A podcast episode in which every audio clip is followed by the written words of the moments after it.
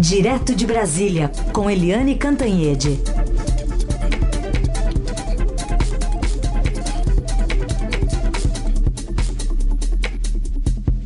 Oi, Eliane, bom dia. Bom dia, Heisen, Carolina, ouvintes. Oi, Eliane, bom dia. Vamos começar pelo recado que as urnas nos deu, né, a partir dos resultados que a gente já tem em mãos e também pensando nos que é, vão, né, os candidatos que vão para o segundo turno agora no dia 29.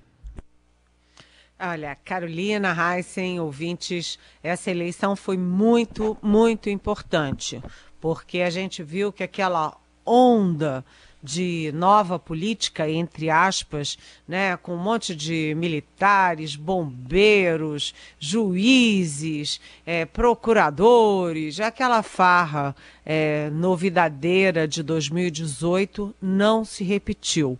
Tanto que o PSL, que era um partideco e virou a segunda força política da Câmara dos Deputados em 2018, é, nessa eleição, cadê? Evaporou. Né? Nem o PSL chegou a lugar nenhum, não ganhou capital nenhuma, aliás, nem foi falado nessa eleição. É, nem é, o presidente Jair Bolsonaro conseguiu criar um partido para chamar de seu. É, o que a gente viu ontem foi um voto não no que as pessoas dizem, não promessas vãs, não em blá blá blá, mas foi voto é, nas, nos candidatos que são conhecidos, que são testados, que são de partidos articulados, organizados, ou seja, é, foi uma vitória do bom senso. Né? Em vez de ficar voando em aventuras como em 2018, o eleitorado ontem pisou em terra firme. É, querendo saber quem era o candidato, o que que já fez, o que que é capaz de fazer a reeleição dos prefeitos que foram bem, marcou tento a, a não reeleição dos que não foram bem também como contraponto. Foi uma eleição muito, muito interessante. Pena que teve um alto grau de, de abstenção, porque por causa da Covid, principalmente o eleitor de mais idade preferiu ficar em casa, preferiu não ir votar. Mas, de qualquer forma, é, essa eleição foi uma vitória para o país, uma vitória do bom senso, da racionalidade, que são muito, muito importantes, eu diria fundamentais na política. Bom, entre os vencedores dá para citar, por exemplo, para a gente começar, dois partidões. O, o DEM, que quase desapareceu, né, na, num passado não muito distante, e o MDB. Ex Aliás, o... o PSDB também, né? PSDB. Porque é o seguinte, o olha só, o DEM, DEM está muito bem nessa foto. O DEM não apenas ficou em segundo turno, muito bem colocado no segundo turno no Rio de Janeiro, que é um, enfim, é ali do, do trio das Bermudas, que a gente, triângulo das Bermudas que a gente fala, porque o ex-prefeito Eduardo Paz, que é do DEM, ele passou toda a campanha liderando as pesquisas e chega numa condição razoavelmente tranquila ao segundo turno, porque ele vai enfrentar o prefeito Marcelo Crivella, que ganhou, era uma disputa embolada, né, com três candidatos disputando o segundo lugar para ir ao segundo turno com o Paz. O Marcelo Crivella, surpreendentemente, conseguiu a façanha, mas o Marcelo Crivella tem uma rejeição de 60%, em torno de 60%. Uma rejeição nessa magnitude inviabiliza é, alianças e inviabiliza praticamente a vitória. Então, o DEM está muito bem colocado num dos três, numa das três principais capitais do país, que é o Rio de Janeiro. Mas não apenas isso, o DEM conseguiu a vitória em primeiro turno em Salvador, com o Bruno Reis, que é o vice-governador, uh, dando muita força, muito gás para o ACM Neto, que é o atual, é, é, atual prefeito e que é um, um dos principais líderes do DEM nacional, tem um futuro muito. É, o céu é o limite para o ACM Neto. Então, primeiro turno em Salvador, primeiro turno em Curitiba, com o experiente, conhecido Rafael Greca, que já é prefeito, reeleito em primeiro turno, em Florianópolis também, com Jean Loureiro. Então, olha só, três capitais ganhas pelo DEM em primeiro turno e capitais importantes: Salvador, Curitiba e Florianópolis. Rio, ele, o partido entra bem para o segundo turno e falta Macapá, que a gente sabe que por causa da crise de eletricidade não teve eleição ainda, vai ficar para depois, mas o DEM também está bem colocado lá. Quem concorre é o irmão do presidente do Senado, Davi Alcolumbre. Bem, e o PSDB? O PSDB tem São Paulo, né, em primeiro lugar em São Paulo. É, concorreu bonito, né? fez bem, é, ultrapassou o Celso Russomano, republicanos, com apoio do, do presidente Bolsonaro e, e passou tranquilamente ali os, os, últimos, os últimos dias. O Bruno Covas, o prefeito, é, também o PSDB está muito bem em Campo Grande, Natal, Porto Velho e já teve uma, uma, uma, vitória em primeiro turno, que é da prefeita Cíntia Ribeiro em Palmas. Em Palmas, como a Palmas tem menos de 200 mil eleitores, não tem segundo turno. Quem ganhou no primeiro ganhou e foi o caso da Cíntia Ribeiro, dando uma segunda vitória, uma primeira vitória ao PSDB. E aí, como é que fica o quadro dos partidos nacionalmente? O quadro dos partidos fica assim: a expectativa, porque isso ainda não está tudo tabulado, a justiça eleitoral foi muito lenta, é, ainda não tem uma tabulação, um resultado consolidado final, mas a expectativa é de que o MDB continue sendo o partido de mais capilaridade, ou seja, o partido que ganhe um maior número de eleições pelo país afora. Essa é uma característica do MDB né, ganha muitas capitais, é, não ganha nas capitais, praticamente não ganha, está indo bem, né, surpreendeu em Porto Alegre, está disputando muito bem o segundo turno em Porto Alegre com o Sebastião Melo contra, uh, contra a Manuela Dávila do PCdoB, mas o MDB tem as outras prefeituras, as outras cidades tende a ser o partido é, que tenha maior número de é, de prefeituras. Uh, o PSDB, como tem em São Paulo, se o PSDB ganha em São Paulo, ele é um forte candidato a governar o maior número de eleitores do país né, somando os eleitores das cidades onde o PSDB ganhar, é possível que ele chegue a esse troféu de governar o maior número. E aí você tem é, o quem vai governar o maior número de prefeituras é, de capitais. E aí o DEM é forte candidato. Aliás, o DEM tem um outro troféu porque o Bruno Reis de Salvador foi campeão uh, de votos, foi o mais votado. Agora, há outros partidos que estão indo bem, por exemplo, PSD. PSDB, é, PSD do Gilberto Kassab ganhou em primeiro turno muito bem, com mais de 60% dos votos, em Belo Horizonte, com o prefeito Alexandre Calil. Então, é importante é Belo Horizonte, né, uma das três capitais mais, mais ricas e mais populosas. Então, o PSD está crescendo. E a gente tem também o Podemos indo bem em Cuiabá, São Luís e Manaus. E a gente tem, vamos falar um pouquinho também da esquerda que fez bonito.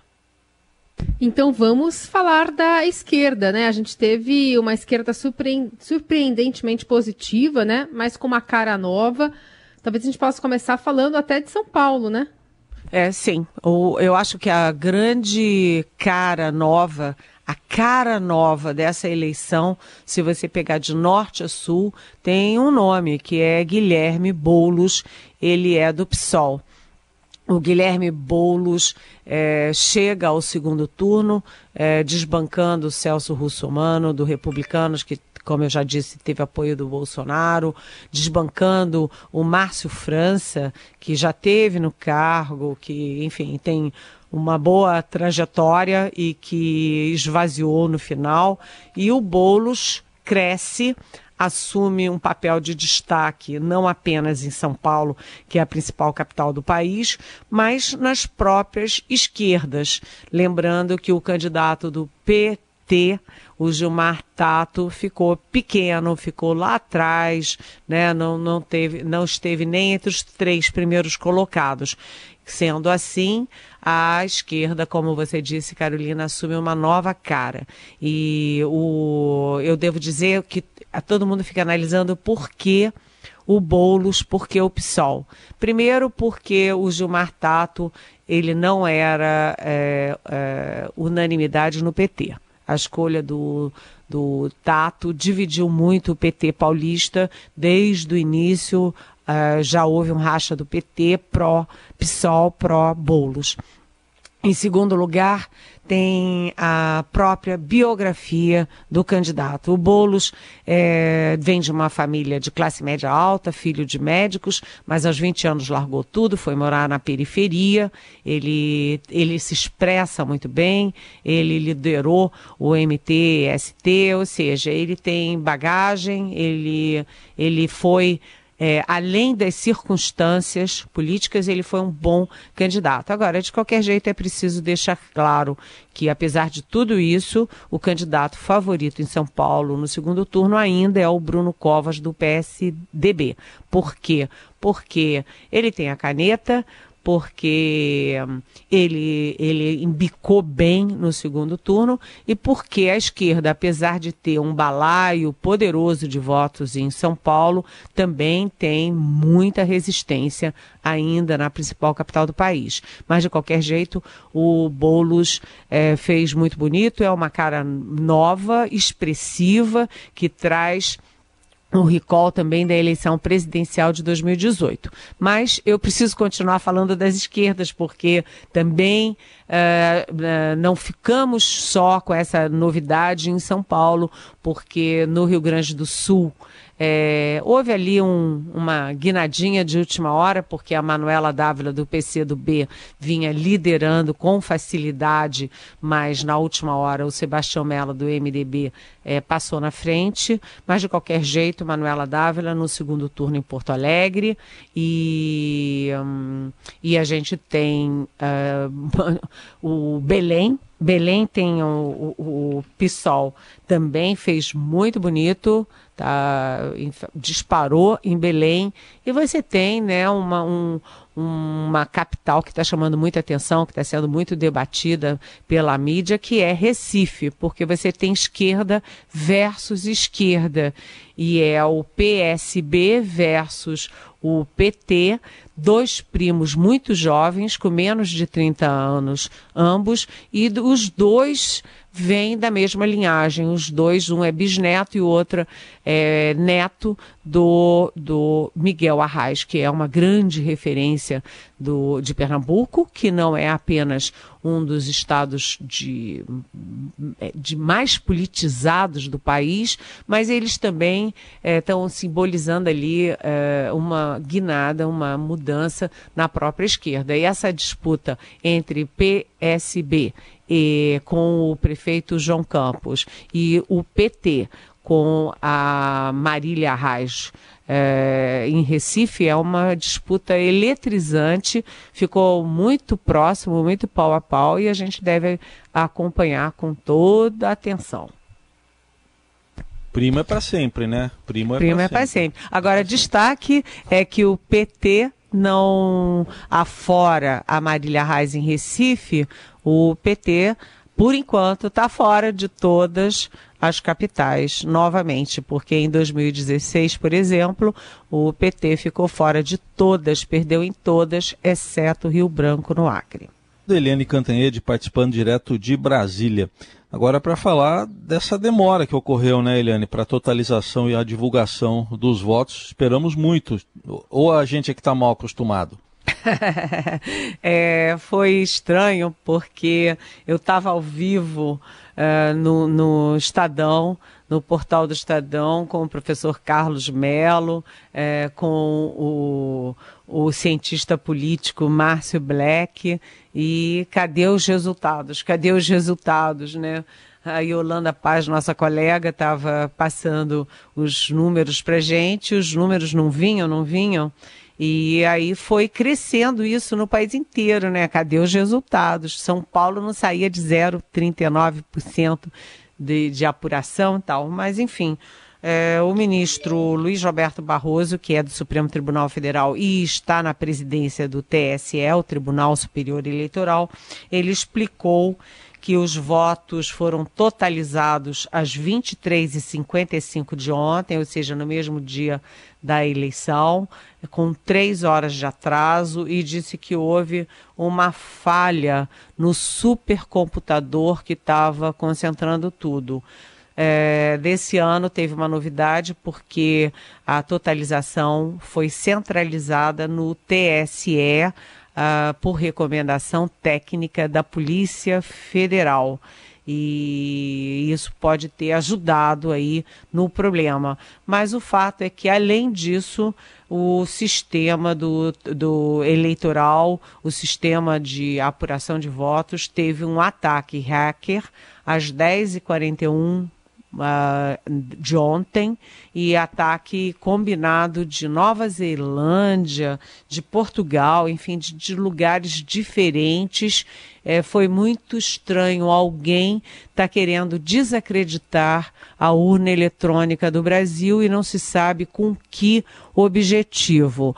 O ministro disse que o sistema é tão seguro que rapidamente foi detectada a tentativa e rapidamente foi abortada a tentativa criminosa de, enfim, de é, furar o sistema eleitoral brasileiro. O fato é que a gente elogiou tanto as urnas eletrônicas e o sistema de votação aqui no Brasil por causa daquela confusão dos Estados Unidos, voto manual, um a um, voto de papel, aquela coisa toda que a gente vê nos Estados Unidos, mas ontem é, isso tudo tem que ficar muito claro.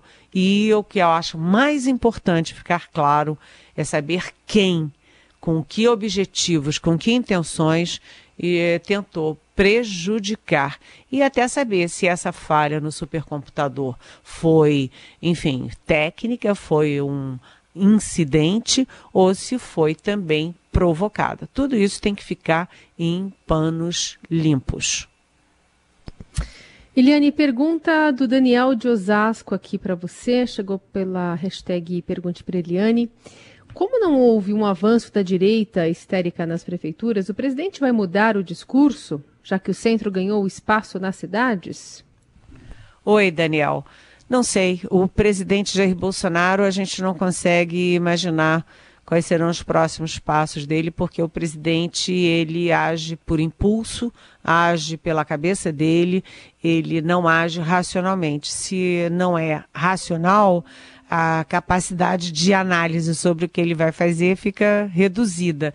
Mas o fato é que o presidente foi mal nessas eleições. Hoje o Estadão está fazendo uma contagem que eu achei interessante, que o presidente apoiou 59 candidatos e só nove tiveram algum tipo de vitória, ou ganharam ou foram para, para segundo turno e tal, mas não nas capitais. Aliás, ninguém foi para o segundo turno. O fato é que o presidente apostou no Celso Russomano, Celso Russomano derreteu. E, um, inclusive, ontem o presidente fez uma coisa esquisita. Tirou rapidinho das redes sociais dele o, a, a, a, o apoio dele, inclusive as fotos dele com o Russomano. Podia ter esperado um pouquinho, né? Não se pega a derrota e sabe, vira cara no momento seguinte. O presidente também apoiou o Marcelo Crivella no Rio de Janeiro, foi surpreendente que o Crivella tenha chegado ao segundo turno. Ele competia com, com a, a Benedita da Silva é, do PT, competia com a delegada Marta Rocha do PDT e não se esperava que o Crivella tivesse força para chegar ao segundo turno. Chegou, mas ele não chegou por causa do Bolsonaro. Ele chegou basicamente pelo voto evangélico e pelo fato de ter a caneta na mão, né? O, o presidente Bolsonaro tentou, inclusive, uma manobra de última hora em Recife para tentar furar a eleição entre esquerda e esquerda em Recife e apoiou de última hora a delegada Patrícia do Podemos, que não deu para o gasto, enfim, não, ficou em quarto lugar no primeiro turno. O presidente Bolsonaro, é, Daniel, ele viu, sim, como todos vimos, que aquele papinho de nova política afundou possivelmente afundou por dois motivos. Primeiro, porque os dois, dois símbolos dessa aspas nova política foram o governador Witz, é, Wilson Witzel, no Rio de Janeiro, que é juiz e que já no seu segundo ano já foi afastado do cargo. O Carlos Moisés, que é policial bombeiro, também foi afastado do governo em Santa Catarina. E além disso, o presidente Bolsonaro ele jogou fora todo, exatamente todo o discurso de campanha de 2018. Lava Jato, é, combate à corrupção, é, fazer reformas na economia, é, enfim, tudo isso foi esfarelando com o tempo, ou seja, a nova política também esfarelou junto com o presidente com o discurso do presidente Bolsonaro e a gente tem aí é, um quadro de mais estabilidade. Lembrando que o PSL, que foi alçado a segunda bancada da Câmara, né, artificialmente, não elegeu ninguém, nenhuma capital. E o presidente Bolsonaro não foi capaz, apesar de todo todo o seu capital de votos, apesar de ter a presidência da República, de ter três filhos é, políticos e tal, ele não conseguiu criar um partido dele. Bom, tem aqui a Fátima, está tá dizendo o seguinte, é, ela, Eliane, a resposta das urnas traz menos ou mais polarização para o segundo turno? E qual foi o recado para 2022, já que todo mundo só falava de, disso mesmo antes do primeiro turno? Quer saber a Fátima? Oi, Fátima.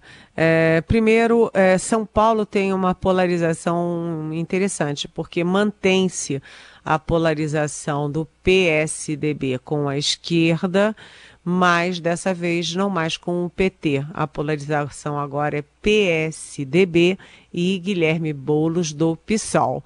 Agora a gente vai ver o, como é que se comportam as forças políticas. Ontem mesmo o Partido Republicanos do Russomano já, é, já colocou apoio já, declarou apoio ao Bruno Covas, o tucano Bruno Covas. Mas o PT certamente vai é, apoiar o Guilherme Boulos. Ou seja, continua uma polarização, só que quem está liderando essa polarização pela esquerda não é mais o PT, e sim o PSOL, com a cara nova ali, o ar novo, né, esse sopro de novidade do é, Guilherme Boulos. É, você falou Bruno Covas, mas na campanha do Russomano ele falava Bruno Dória, viu? o, Bruno, o Dória apareceu no último minuto, né? Só para tirar a foto. Agora, é curioso, porque a gente falou do, do presidente Bolsonaro, que perdeu todas, mas os grandes líderes não deram muito para o gasto nessa eleição, não, porque o Bruno Covas escondeu o João Dória, que faz o contraponto direto com o Bolsonaro. O Lula também mal apareceu e cá para nós, quando apareceu, apareceu errático, falando falando, ele não, ele não tá, o, o Lula está demonstrando que está sem rumo, está sem direção, sem estratégia. Então, os três grandes líderes, né, que são Bolsonaro, é, é, João Dória e Lula, eles não, não aconteceram. E o, o outro grande líder que paira sobre isso, porque tudo isso porque não é candidato, não será candidato, é o Fernando Henrique Cardoso, trabalhou muito mais nos bastidores, conversando, articulando, do que botando a cara, do que pedindo voto. Ou seja, não foi uma eleição de caciques, foi uma eleição em que o eleitor focou o candidato. Quem é o candidato? O que já fez o candidato? De que partido é? Se ele já foi testado? Se ele passou no teste ou não? Foi uma eleição bastante racional. Muito bem. E seguimos analisando ainda os outros dados que vão sendo tabulados, né, a partir agora do, da 100% da, da apuração nas urnas pelo TSE. Vamos ainda falar mais sobre a eleição aqui no Jornal Dourado essa semana, também com a Eliane Cantanhede. Por enquanto, é isso. Amanhã a gente está de volta, Eliane. Um beijo, boa semana. Beijo. Até amanhã.